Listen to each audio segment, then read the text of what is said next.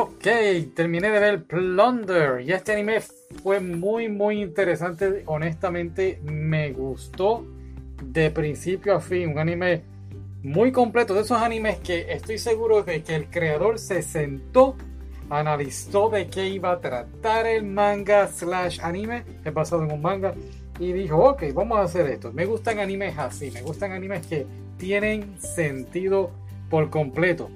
Pero ¿de qué trata? El anime comienza muy muy interesante y es que los humanos tienen unos números en sus cuerpos y los números van aumentando o disminuyendo depende de sus acciones, las cosas que hagan. Si llegan a cero, supuestamente van a ir a un abismo. Y entonces nuestra, nuestro personaje principal, Hina, está buscando a un as legendario. Muchos lo están buscando. En este mundo donde la tecnología no existe y podemos decir que ni tan siquiera la magia existe. Pero claro, cuando aparece As, sí existe la magia y es que él tiene unos poderes en específicos como velocidad y, varias cosas que no voy a entrar en detalle, pero a la misma vez pues sabe pelear, tiene una espada y me recuerdo mucho a, Samurai X o Rurouni Kenshin.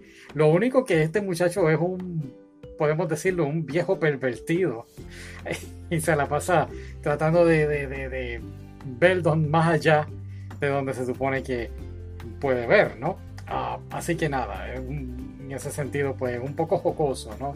Eh, muchas partes ecchi, anime ecchi de, cosas sexuales, pero no pasa nada, pero sí, pues no es para niños, vamos.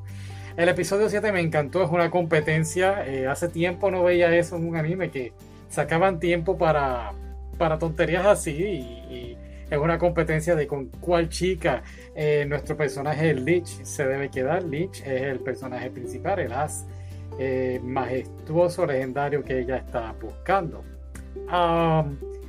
y de repente el anime toma un giro eh, desprevenido, me tomó por sorpresa y de este abismo donde la gente va cuando llega a cero sus números, sale un helicóptero y digo, oh, ¿qué está pasando aquí? Y lo noté en una escena, hubo una escena bien al principio del anime que decía, no hay tecnología, pero uno de ellos tenía como un comunicador y yo dije, pero ¿qué pasó aquí? ¿De dónde él sacó eso?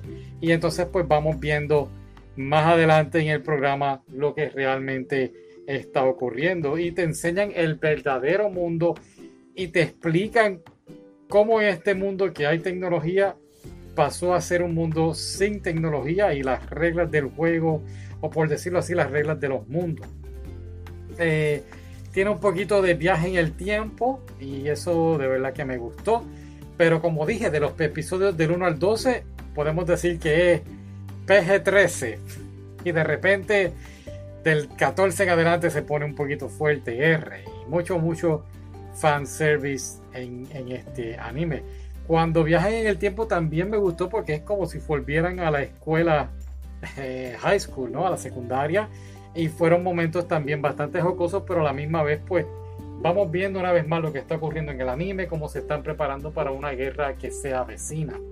Algunos chistes son bastante tontitos, pero créeme que el fanservice está muy bueno y el episodio final, el episodio 24, Hina, eh, pues por decirlo así, se quiere entregar a Lich y menciona un consejo que su madre le dio.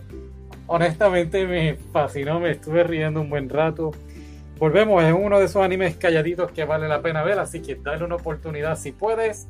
Eh, ¿Cómo es que se llamaba otra vez? Plunder. Plunderer. Bueno, en fin, búscalo. Bye.